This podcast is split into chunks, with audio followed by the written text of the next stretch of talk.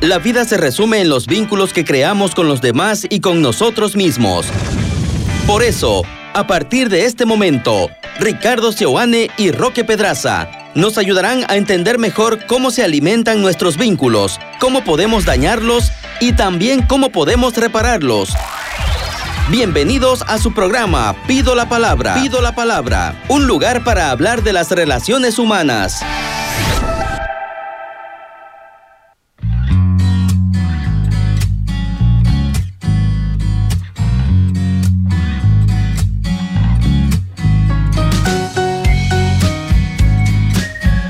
Muy buenos días, queridos hermanos. Este programa está dedicado para eh, trabajar y tratar y conversar sobre la autoestima y será el inicio de una pequeña serie de programas donde estaremos desarrollando precisamente cómo uh, reparar, hacer crecer o mejorar la autoestima en nuestras vidas y también puede ser una eh, temática útil para poder compartirlo luego con nuestros hijos, amigos, pareja, etcétera, ¿verdad? Una de las cosas que más atenta a la autoestima de un ser humano es la forma en cómo éste encara las críticas. Entendiendo las críticas como todas aquellas eh, menciones, afirmaciones, eh, oraciones que personas hacen con la finalidad de hacer notar algo que, que, no está bien, algún defecto, algún error, alguna, alguna particularidad en nuestro cuerpo, en nuestra persona, y eso muchas veces tiene un canal directo a nuestra manera en cómo nos percibimos a nosotros mismos, razón por la cual es muy importante entender que ante las críticas hay diferentes formas de poderlas encarar, y yo creo que encarar las críticas es, o aprender a encarar las críticas es por lo menos una de las habilidades para sanar y mantener tu autoestima a salvo de las palabras que vienen de afuera o a salvo de las palabras que vos autoacusatoriamente te podés llegar a hacer contra vos mismo. Así que este programa está pensado principalmente en eso.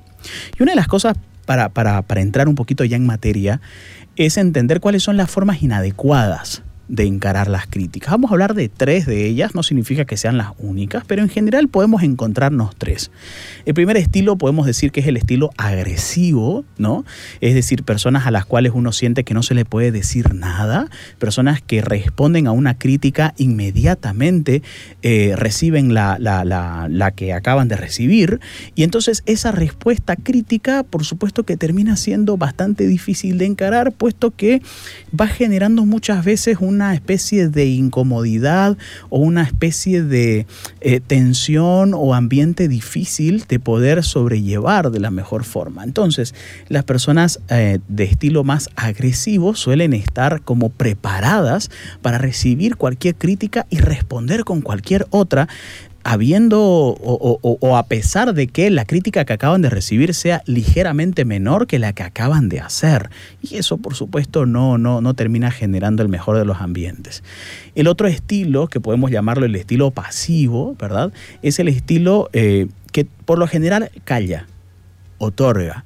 No desea responder necesariamente ante esa crítica, a veces está patrocinado por el no quiero generar problemas o no quiero discutir o no me gustaría discutir, pero lo cierto es que el estilo pasivo muchas veces se lo ve de una forma inadecuada justamente porque no logra eh, darse su lugar, no logra poner límites, no logra decir basta, no logra eh, hacer hacerles saber a los demás que algo está siendo de muy mal gusto. Entonces el estilo pasivo también podría considerarse una forma inadecuada de responder a la crítica, porque a pesar de que no escala como puede escalar el estilo agresivo, sí eh, puede terminar minando mucho su propia autoestima toda vez de que se siente incapaz de hacer algo al respecto ante la ola de críticas que se le viene encima. ¿Qué opinas de las anteriores dos que acabo de mencionar, Ricky? Creo que creo que es normal em, estar como a la estar como poco preparado frente a la crítica en general. Estas cosas no son muy eh, típicas de que alguien nos enseñe, ¿no? ¿Qué, ¿Qué hacer frente a la crítica? Sobre todo cuando además, dicho sea de paso, dentro de nuestras familias eh, existe la crítica constante, ¿no? Hay papás que constantemente están queriendo, con el afán de mejorar o de que sus hijos sean bastante buenos en todo, pues lo hacen desde una manera crítica, ¿no? Desde el papá del niño pequeño que le arranca las hojas del cuaderno porque no lo hizo perfecto, por ejemplo, ¿no?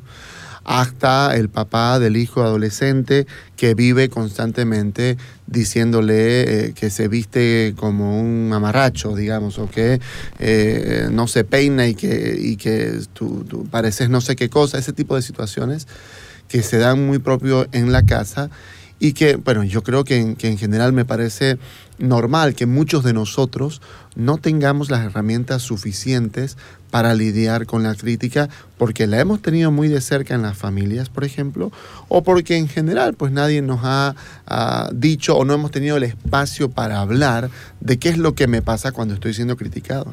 Entonces, cuando hablamos de formas inadecuadas de encarar las críticas, hemos hablado del estilo agresivo, que responde rápidamente a una crítica, el estilo pasivo, que por lo general se pone en esa posición más sumisa frente a una crítica y decide no responderla, muchas veces, entre comillas, por no discutir o por no empeorar el problema.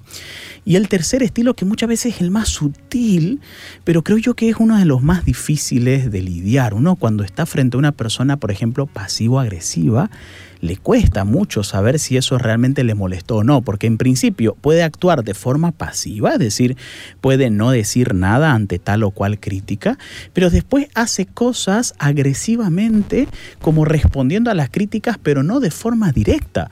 Por ejemplo, si este es un esposo que hace una, una crítica hacia esta esposa y esta esposa calla, y esta esposa después lo que hace a propósito es dejarle fría su comida, por ejemplo, o lo que hace a propósito es pues no devolverle un, cambio o un dinero que acaba de, tener.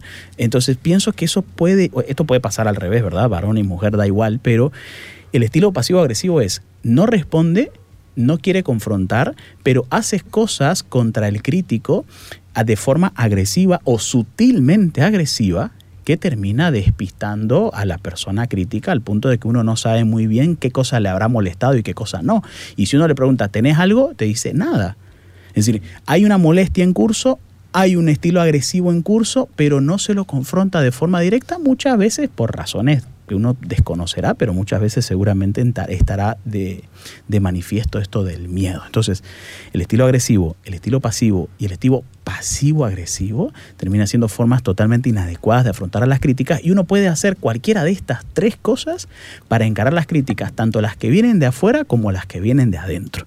Ahora, entrando un poco en el tema de las que vienen de afuera, principalmente aquellas que hacemos referencia de parte de nuestra familia, hablamos de críticas constructivas, hablamos de críticas de personas que nos dicen esto es por tu bien. Hablamos de críticas que pueden ser constantes respecto, por ejemplo, muchos adolescentes eh, evitan situaciones sociales justamente por las críticas que reciben respecto de su propio cuerpo o de cómo los comparan entre un primo y otro.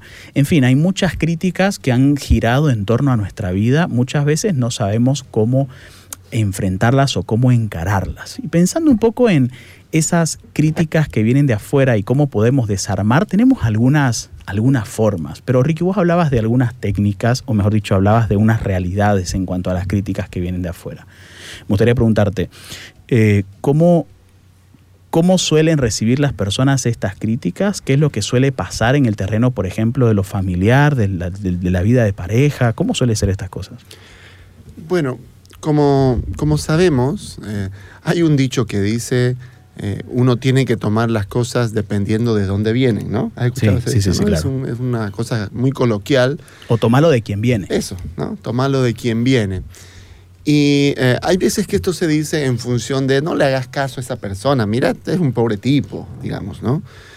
Pero cuando la crítica viene de mi mamá, cuando la crítica viene de mi esposa, cuando la crítica viene de mi hijo, de mi hermano, de una persona importante, ese dicho también aplica, ¿no? Lo estoy tomando de quien viene y entonces ¿Qué me sucede cuando una persona importante o cercana me critica? Es una cuestión que es absolutamente diferente de qué sucede cuando alguien que no es tan importante lo hace, ¿no? Sí. Entonces, sí, sí, sí me parece eh, interesante mirar la conexión que hay entre crítica y relación. ¿No?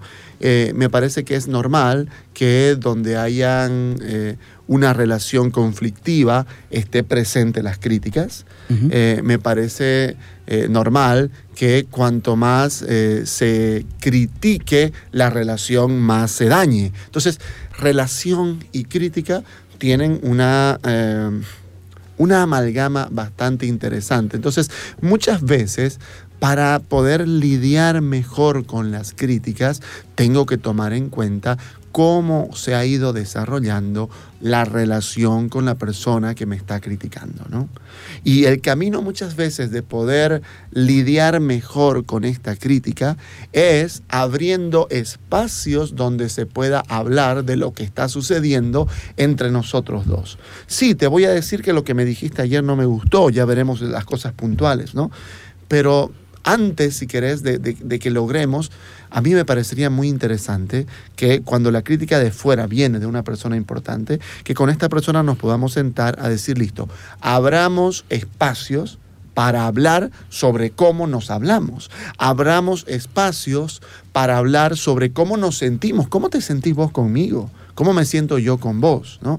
Y entonces cuando tenemos claro de que queremos abrir estos espacios de diálogo eh, que nos permitan acercarnos más y entendernos mejor, entonces ya tendríamos como el marco perfecto para ah, empezar a usar, por ejemplo, este tipo de, de estrategias que vamos a decir ahora. ¿no? De hecho, hay muchos libros dedicados a cómo hacer que lo que los demás digan no te importe en lo absoluto, ¿no? Sí. Eso es una de las cosas que la gente más quiere, porque siente que una de la gran cantidad de cosas que no hizo en su vida no las hizo justamente porque es lo que van a decir los demás. Y mucho adolescente tiene esta conducta, ¿no? Sí. se aísla, está solo, como una manera de decir al mundo, no me podés dañar.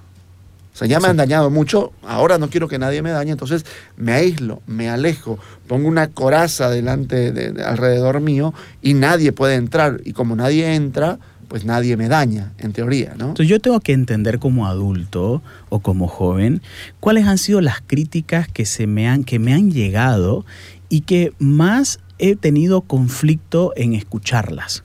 Críticas respecto de mi cuerpo, críticas respecto de mi intelecto, críticas respecto de mi manera de ser, de mi sentido del humor, críticas respecto de mi carácter. Yo tengo que entender cuáles son las críticas que más he escuchado o mejor dicho las que más daño creo que me han hecho, razón por la cual lo más probable es que si yo me encuentro ante una posible crítica similar a la que en su momento yo he escuchado, yo voy a actuar de una forma más aguda, más intensa o más puntual, a diferencia de cualquier otra crítica. Si para mí nunca fue un problema que alguien critique, por ejemplo, mi vestimenta, porque no lo viví, porque no, no es algo que me hace mucha, mucho sentido, y alguien me dice que no sé, que mi zapato está mal lustrado, quizás no me va a generar demasiado problema, pero si yo he crecido con una crítica constante respecto de mi manera de vestir, eso no te queda, eso te queda horrible, porque probablemente yo voy a tener más problemas a la hora de salir y porque voy a pe- pensar qué es lo que la gente va a pensar, si estoy realmente combinado, si este color me queda, si mi cuerpo es muy cuadrado, entre otras cosas. Por lo tanto, si yo tengo claro cuáles son el listado de críticas que más me han afectado a lo largo de la vida, yo voy a tener más cuidado con actuar defensivamente, agresivamente eh, o pasivamente ante ellas posteriormente. Sí, y ese listado seguramente además tiene una voz, ¿no? Sí. Si yo pongo, por ejemplo, ok, mi estilo o mi, mi forma de ser, porque siempre he sido despistado, digamos, ¿no? La voz crítica de esa forma de ser fue eh, mi papá, que era un tipo súper ordenado, por ejemplo. ¿No? Sí. Entonces, la forma de vestir, mi cuerpo, ¿no? Eh, qué sé yo, por ejemplo, ¿no? Una cosa interesante, eh, muchas personas critican mi opción religiosa o mi opción espiritual, Sí, claro. ¿no? Y entonces, pues bueno, he podido crecer con, con el hecho de, de- de- de que, de ser eh, burlado por mis creencias, ¿no? eh, por, por, mis eh, opciones de vida, en fin, ¿no? Casi siempre hay una voz relacionada con eso, ¿no? Volveríamos a, y por eso es que tanta gente sueña el día con desafiar esa voz. Eh, y, y claro, a veces lo logra, a veces no, pero hay distintas maneras de desafiar esa voz crítica, ¿no? lo, que decías vos, por ejemplo, hay gente que quiere ir a estrellarse agresivamente con ese crítico sobre este punto y no sé qué. Bueno, no puede ser, puede ser quizás, pero lo cierto... Si dijo algo de mi cuerpo, le digo algo de su economía. Claro, claro, y vivo, vivo a la defensiva, ¿no? El punto es ese, yo creo que si yo no logro lidiar bien con las críticas que vienen de fuera, luego empiezo a tener problemas al relacionarme con otras personas. ¿no? Como una vez más, por ejemplo, pensando en la persona o el adolescente, puede ser más típico, que mientras está charlando con alguien, está pensando qué pensará de mí, cómo me está mirando, qué será lo que estoy diciendo, qué puedo decir ahora para caer bien. Entonces estoy rápidamente pensando que quizás me están criticando, ¿no? que es posible, o eh, la persona que necesita caer bien a todos, ¿no? que no puede lidiar con que hay alguien que no le cae porque no le cae simplemente, porque se siente amenazado, porque, no sé, le recuerda a otra persona y no, no puede. Entonces todo el tiempo está pensando, pucha, ¿qué pensará de mí? Me miró, ¿qué me dijo? ¿Cómo me siento? Eh, cuando, cuando él, cuando él me, se va, cuando me cierra la puerta, cuando me hace una cara, no sé qué hacer y qué, cómo lidiar con que alguien no me quiere o no me acepte, ¿no? Es un tema muy importante, Roque, porque yo creo que sí, en todos lados, desde el colegio, la universidad, el trabajo, las familias, en todas partes, hay gente a la que yo no le voy a caer bien. Si la persona crítica está cerca tuyo, querés mucho a esa persona y sabes que esa persona te quiere, pero esa persona no sabe el contexto de qué es lo que significa para vos cada vez que escuchás de él o de ella decir tales o cuales cosas, esa persona no va a lograr dimensionar lo que está diciendo porque nadie va a ser tan consciente de lo que a vos te ha generado ciertas críticas como vos mismo. Y la mejor manera es poderlo decir, oye, te cuento que yo vengo un poco de una familia en la que se ha criticado mucho esto y a mí me ha costado siempre este tipo de cosas. Entonces cuando vos comentás esto, a mí me resuena mucho eso y me empiezo a sentir como, que, como cuando yo tenía 15 años y se me decía lo mismo. Cuando yo soy capaz de hablar de esto abiertamente con mi pareja, con la persona a la que yo amo y que la persona que me quiere y por alguna razón me critica, entonces probablemente esa persona logre reafirmar y afinar mejor las veces en las que nos critican. Pero hay un montón de otras cosas que uno puedes hacer. Para darles dos detalles nada más cuando la crítica viene de afuera, uno puede hacer una técnica que se llama banco de niebla. Y es como darle aparentemente la razón al crítico sin dársela por completo. Por ejemplo, si uno tiene una crítica directa, como no sé, este, sos un irresponsable, siempre dejas las cosas tiradas, yo no puedo creer que tenga que estar recogiendo siempre, eh, estoy cansada de que te vayas al fútbol y dejes tu ropa por donde querrás. Por ejemplo. O sea, puede ser una crítica. Aceptar parcialmente puede ser algo así como que sí, tenés razón. Tenés razón, muchas de las veces en las que yo voy al fútbol dejo mi ropa secando allá afuera y cosa que parece tirada. Tenés mucha razón, ¿no? Entonces como que no, no, no respondo al sos un irresponsable, no respondo al nunca haces nada, no respondo al sos un desordenado, respondo a parcialmente a lo que acabas de decir y acepto eso en principio porque eso va a ayudar a que la persona eh, eh, no entre en ese estilo agresivo, porque el estilo agresivo respondería al de que me decís irresponsable, yo siempre traigo el dinero a la casa o lo que fuera. Entonces, probablemente empiece un cúmulo de críticas que no son necesariamente buenos. Entonces, el banco de niebla lo que ayuda es darle aparentemente la razón al crítico para disminuir, digamos, por así decirlo, la tensión de esa discusión, evitar una actitud más de tipo agresiva y de alguna forma eso ayuda a desarticular la crítica, a desarmarla, ¿no? Y creo que el desarmarla nos ayuda a lidiar mejor con esa situación y ver qué podemos hacer, ¿no? Eh, ¿Qué pensás de eso? Sí, me parece que, que puede ser interesante eh, permitirle al otro sentir que sí, que entiendo, que entiendo lo que me está diciendo, ¿no? Pero que no estoy de acuerdo en todo que hay una parte en la que sí, hay otra parte en la que no. Otra manera interesante de lidiar con la crítica que viene de fuera es aprender a hacer preguntas, ¿no? a interrogar al crítico respecto de lo que está diciendo. Esto suele pasar porque hay mucha gente que es indirecta al criticar.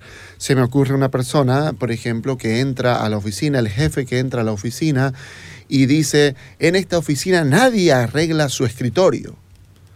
Y estamos sentados dos personas, una persona mayor superordenada y yo. ¿no?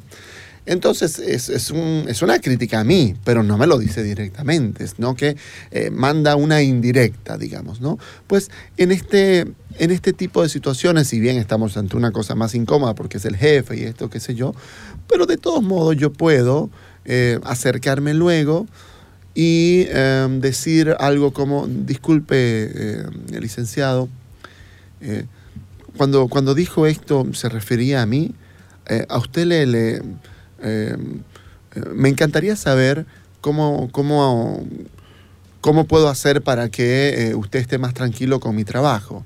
Si realmente, ¿qué tan importante es tener mi escritorio súper ordenado versus eh, hacer bien mi trabajo? ¿O qué sería tener mi escritorio bien ordenado? ¿A qué se refiere con desordenado? ¿no? Me gustaría que quede un poco más claro. Claro.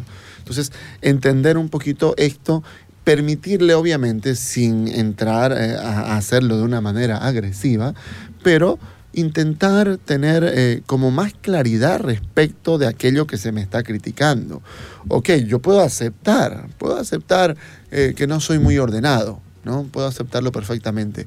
Pero si eso yo lo voy a entender como que realmente estoy siendo un mal trabajador, eso sería como una mala interpretación, ¿no? Rápidamente digo, pucha, mi jefe piensa que soy, me va a despedir.